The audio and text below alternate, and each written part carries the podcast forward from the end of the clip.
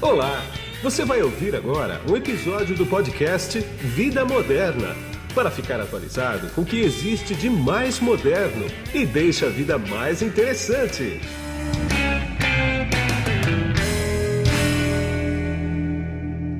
Bom, quem está comigo aqui agora é o Vitor Pego, que ele é gerente de novos negócios da Temenos para o Brasil. Tudo bem, Vitor? Como vai, Guido? Tudo bom, tudo tranquilo. Vitor, a gente vai bater um papo aqui bastante interessante sobre private bank e nós vamos informar o mercado sobre quem tem e quem não tem dinheiro para aplicar de uma maneira mais consciente, de uma maneira mais agressiva. A gente não vai falar de poupança, a gente não vai falar de, de outros investimentos de varejo, né? Uh, mas a gente vai falar de investimento de quem tem algum dinheiro para investir. O que, que é algum dinheiro para investir? A partir de quanto que um private bank aceita um investidor? E aí, Guido, é um prazer estar contigo. Então, assim, a gente vai falar sobre pessoas que têm dinheiro, as que não têm. Então, para melhor representar essa conversação, estamos bem representados contigo, tendo dinheiro, eu tenho dinheiro. Temos a visão dos dois lados, isso é ótimo, perfeito. É, vamos inverter, eu vou até inverter a tela aqui. Mas vamos lá, é, é, o mercado, o mercado de private, o mercado de alta renda. É, você vê que a definição ela varia em alguns aspectos. Lá fora é muito comum que a classificação de um cliente de alta renda seja a partir de um milhão de dólares. Você tem um valor de um milhão de dólares para ser investido, você é considerado um, um, um perfil de alta renda. No Brasil, a gente vê algumas classificações diferentes, sendo que alguns bancos, grandes bancos até, os famosos, consideram que uma pessoa tendo já um salário acima de 10 mil reais, ou um, montante para investir acima de 100 mil reais, é, reais, não dólares, já é considerado como um perfil de alta renda.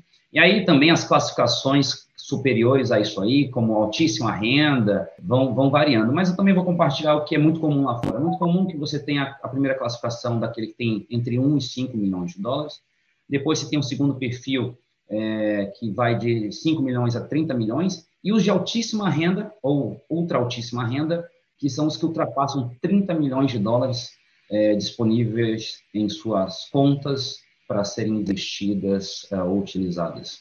É, Quer dizer, aí você está falando de dinheiro em conta, né? Quer dizer, não é patrimônio, não. É, isso é uma classificação que é importante a gente levar em consideração. É, existem realmente é, instituições, entidades que consideram o patrimônio da pessoa. Então, ela leva em consideração a casa, o carro e a empresa. Mas, para efeitos mais práticos, é melhor a gente considerar aquela que tem o dinheiro livre, né? Ou pelo menos investido em, em ativos que não sejam, é, que sejam um pouco mais líquidos. Quando eu falo o termo líquido, preciso explicar, eu acho que é importante, né? Sim, Para uma parte da audiência, legal. Quando a gente fala que é um ativo, é líquido, a gente significa da a capacidade da gente trocar esse ativo de uma forma muito rápida. Dinheiro é muito líquido, é o mais líquido de todos, porque eu posso trocar Sim. rapidamente ali na banquinha qualquer coisa. Agora, uma casa não é tão líquida, porque porque eu quero vendê-la, beleza, pode ser que eu consiga, mas pode ser que leve meses para eu vendê-la, ou anos. Então, a mesma coisa na participação de uma empresa, é, não é tão fácil assim passar para frente. Então, isso são ativos ou patrimônio não tão líquido. Então, às vezes, não entra no cálculo, não, é, dessa classificação do, do, da alta renda do pai. Agora, uma pergunta. Vamos supor, o cara conseguiu, suou para caramba, botou lá 1 milhão e 200 numa aplicação. Aí ele se empolgou, ele investiu numa empresa, perdeu 400 mil, ficou com 800 na mão. Comprou criptomoeda. Esse cara continua... Criptomoeda, ah, pode ser. Comprou Ethereum, pronto. É, o Ethereum caiu, o Bitcoin caiu, ele ficou com 800 mil na conta. Esse cara continua sendo um bom cliente ou ele tem que deixar o private bank? Como é que fica isso? É uma boa pergunta, né? Que política que as, os bancos e as fintechs estão adotando? Eu acredito que eles são mais é, pacientes, na maior parte das vezes, ao perceber que houve, um solavanco ali no meio do caminho, e isso é muito comum, isso é normal de ocorrer. E o que importa é o potencial. A renda dele foi perdida, é, a fonte de renda dele, não, ele continua tendo, sei lá, ele tem é dono de umas três, quatro farmácias, ele não perdeu isso, o que ele perdeu foi o investimento dele. Então, nessa avaliação do gerente, do assessor, ele vai perceber, não, tudo bem, a gente vai recuperar isso para você. Antes de eu passar para frente, deixa eu só mencionar aqui que foi uma brincadeira a respeito da criptomoeda. Não sou contra a criptomoeda, claro. tá? Porque tem. Senão você vai ter um, uma galera te atacando aí, Guido, falando, ô, oh, Guido é contra a criptomoeda. Não, não. Não, eu conheço, eu, eu conheço, inclusive, gente que é, que é trade de, trader de, de criptomoeda, então não, não tem problema, não. Quer dizer, é, elas vieram para ficar, na verdade, né? Dizer, só não estão regula regulamentadas ainda, né? E você mas acha o, que elas devem Biden, ser regulamentadas? Você acha que elas eu, devem?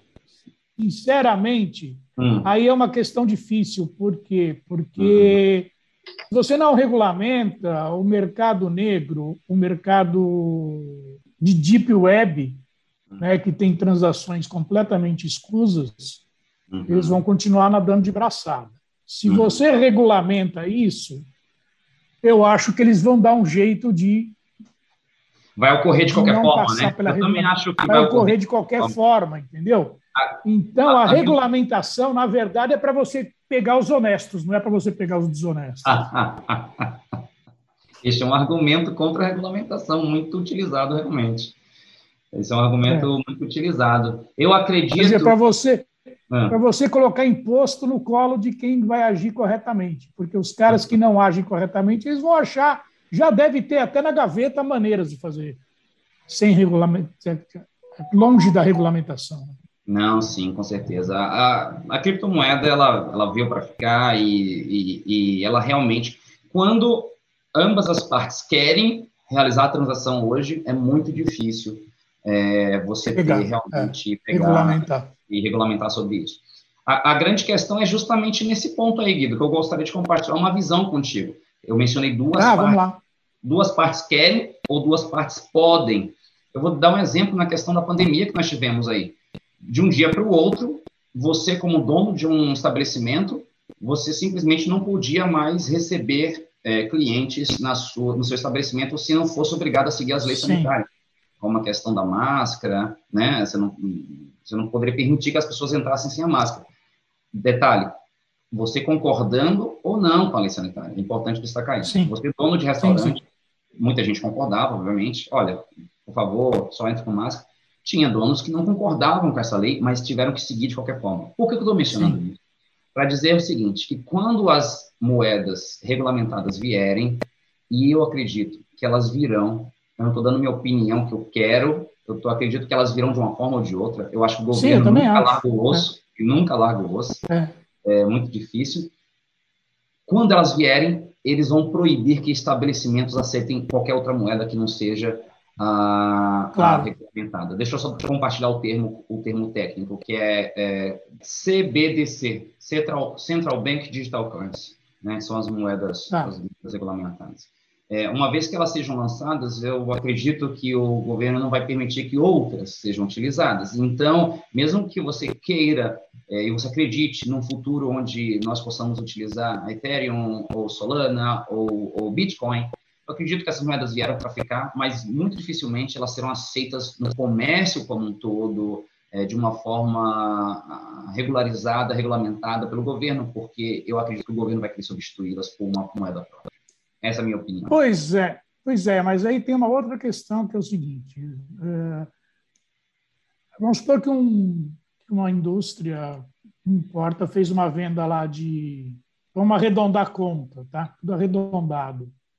Fez uma venda lá de 200 mil reais, aí o fornecedor falou assim: posso pagar em criptomoeda? Aí está regulamentado, esse cara não pode receber em criptomoeda, tá? Uhum. Ele fala: tudo bem, Pode. Esse cara não vai poder legalizar essa grana. Exato. Na empresa. Exato.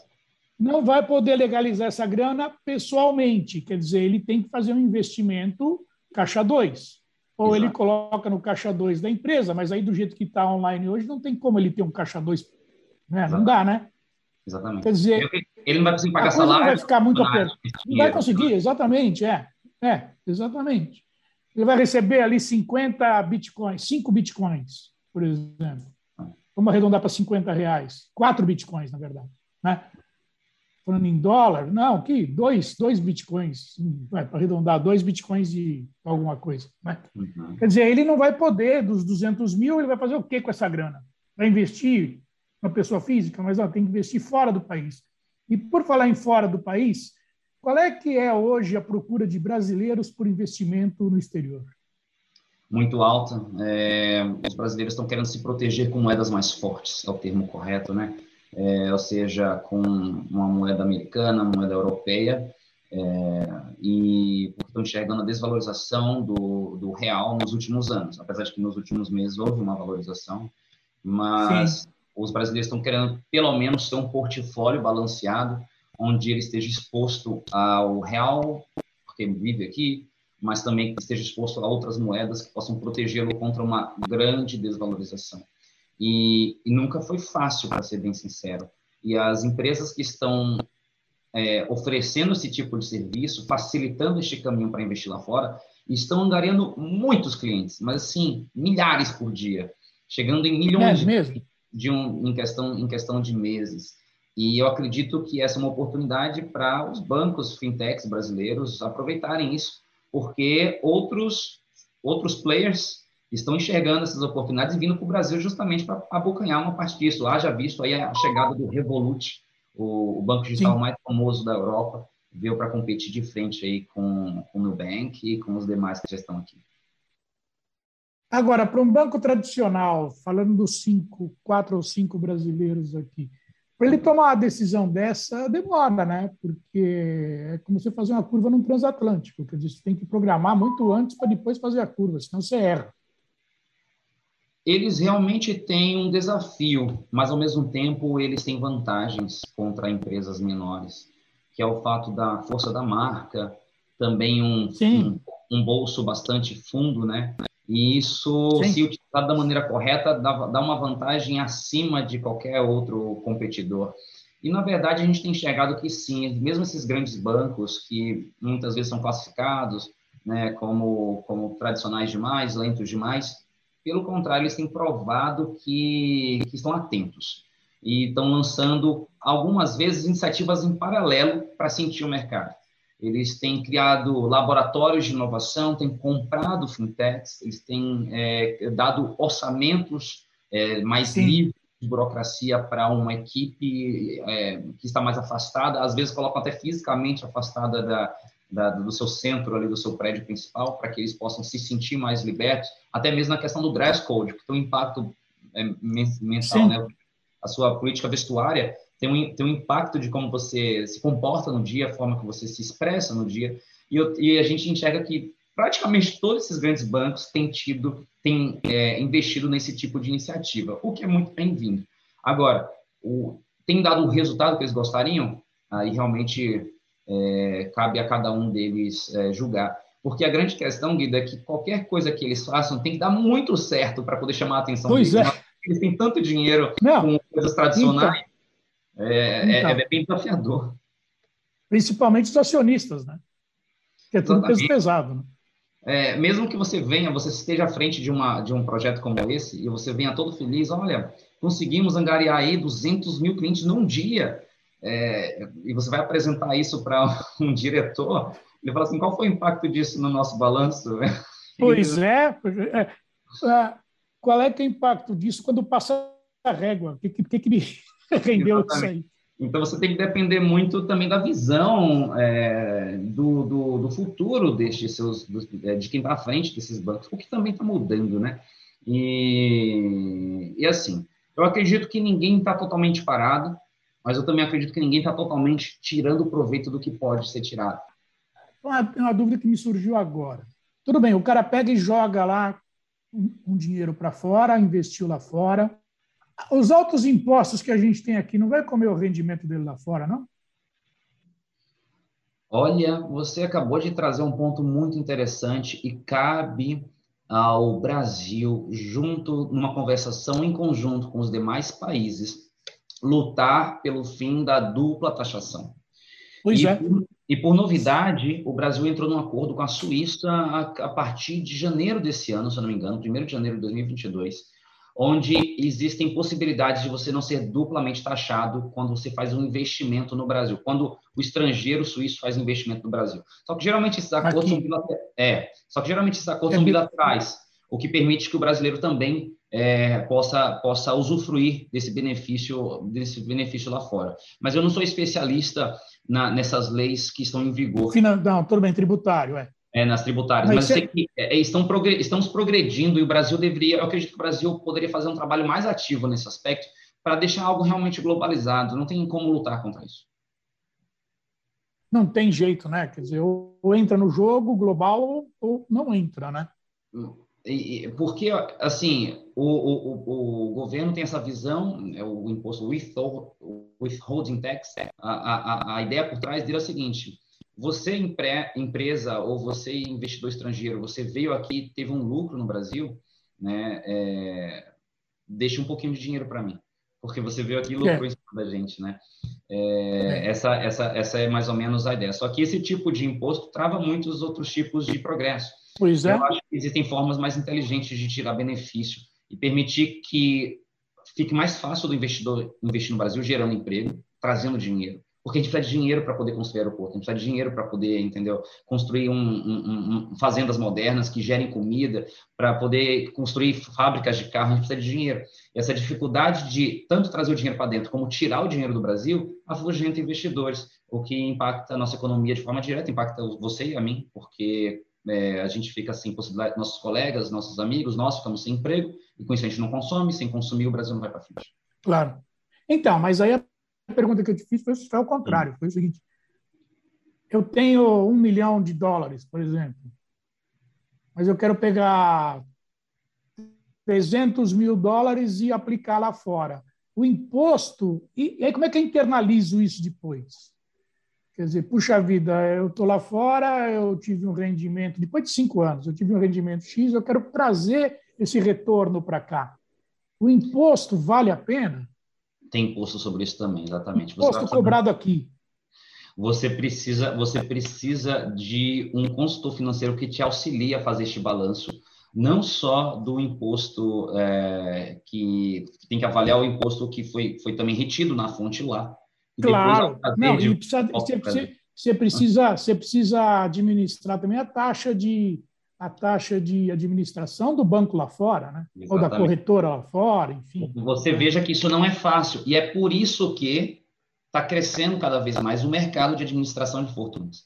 Ou seja, são pessoas que batem na sua porta e falam, Guido, você já cuida aí do podcast, você tem outras iniciativas, tem várias coisas rolando na sua cabeça, você não precisa dormir preocupado se o seu dinheiro está sendo pago imposto ou não, se amanhã a Receita Federal vai, vai vir em cima de você ou não, ou se o seu dinheiro está exposto, por exemplo, ao mercado da Rússia. Então, este, este, é, é, os bancos estão se especializando em oferecer esse tipo de serviço, onde eles oferecem, através de uma plataforma tecnológica, você acompanha tudo em tempo real, de qual é a sua posição, de quanto imposto você tem que pagar, que está tudo correto diante, da, diante das leis, porque você tem que ficar dentro das Sim. leis, porque não adianta tentar ir pelo caminho depois, acaba pagando multas e outros tipos de problemas, e não é o correto fazer desse, desse formato. É, então, esse, é por isso que está crescendo esse mercado de administração da fortuna.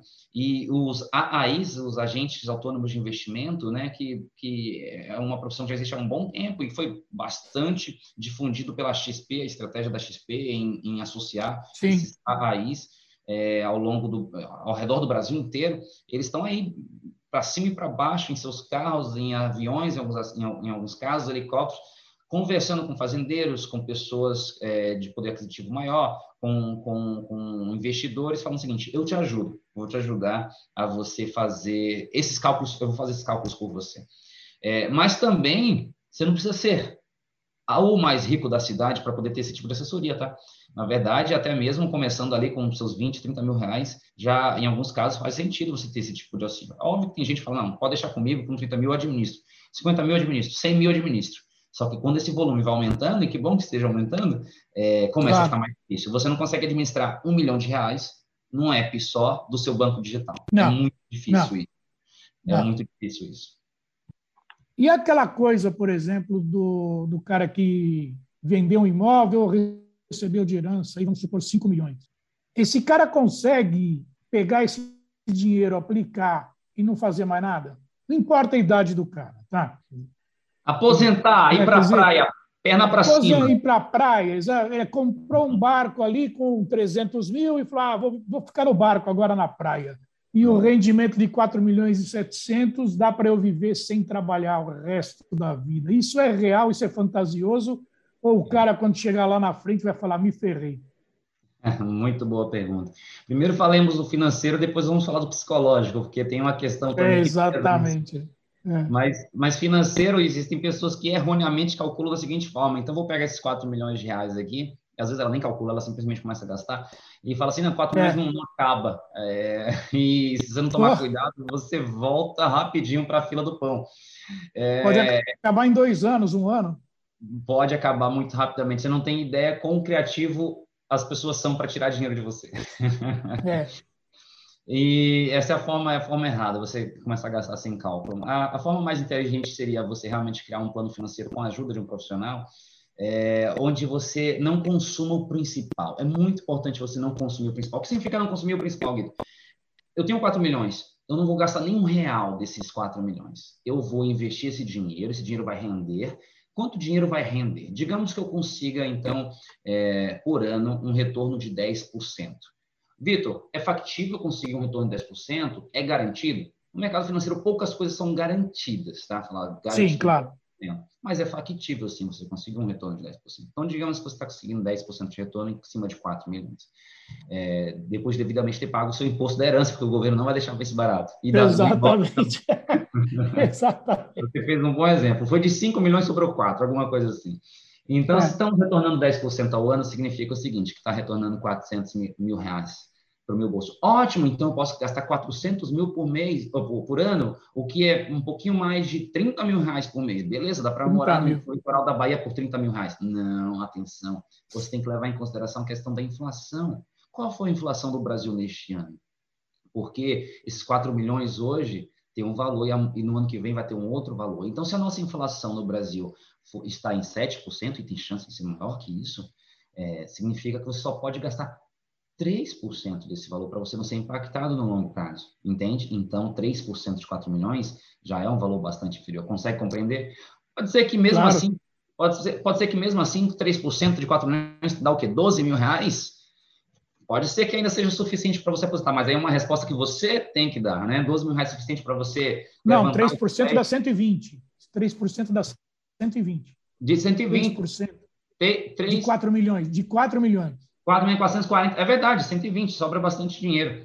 Sobra bastante dinheiro, 120 ainda. Então, é 120 por, por ano, né? E aí eu tenho vai que dar, Vai dar menos de 12 reais. mil por... 10 mil, é. 10 mil. Vai dar uns 10 mil reais por mês, exatamente. Então, 10 mil reais é suficiente para você se aposentar no interior da Bahia?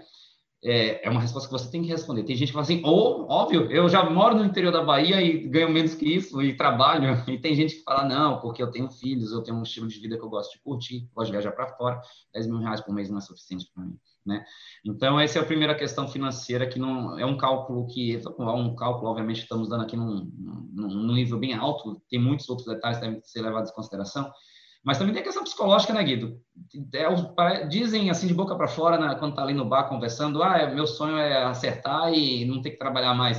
Mas eu já vi também muitos casos de pessoas que, ao chegarem nesse estilo de vida, falar, rapaz, eu não aguentei duas semanas. Isso não é, não é para ninguém. É ficar sem trabalhar, na verdade, faz mal. eu não sei, também é outra questão pessoal. Você conseguiria ficar sem trabalhar, não? Para sempre? É, tem muito. Não, não, não. Não. Não, eu falo que eu vou que eu vou morrer fazendo podcast e de repente eu pum, caiu duro aqui. Isso daqui é bastante tempo ainda. Trabalhar faz bem. E, não, não, ficar sem fazer nada não dá, não dá, cara. No caminho para depressão sem volta.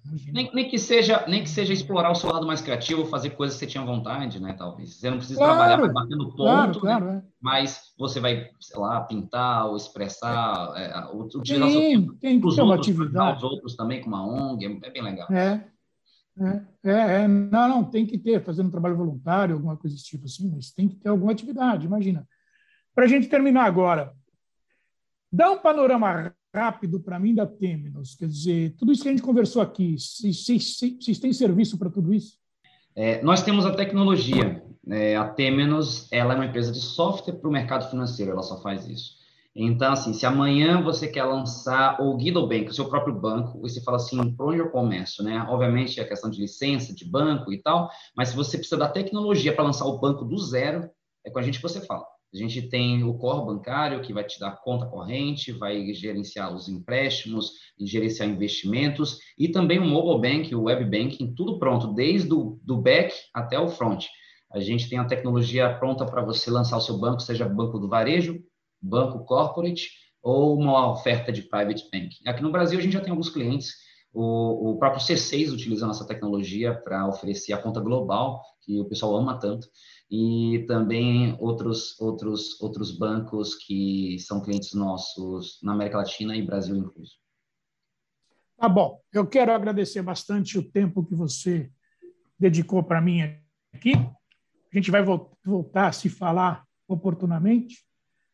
E muito obrigado por sua atenção, viu? Eu que agradeço, é um prazer conversar contigo, Guido. É tranquilo, é gostoso e é importante para os seus ouvintes, porque eles são muito ligados em tudo que está acontecendo. Então, essas conversações, Sim. essa troca de ideia é, é boa para todo mundo. Obrigado. Até a tá próxima. Bom. E aqui é Guido Orlando Júnior, diretor de conteúdo do portal Vida Moderna, que você acessa em www.vidamoderna.com.br. Tchau. Você acabou de ouvir um episódio do podcast Vida Moderna. Assine grátis nos apps Spotify, iTunes, Deezer, Tuning, Google Podcast e Android Podcast.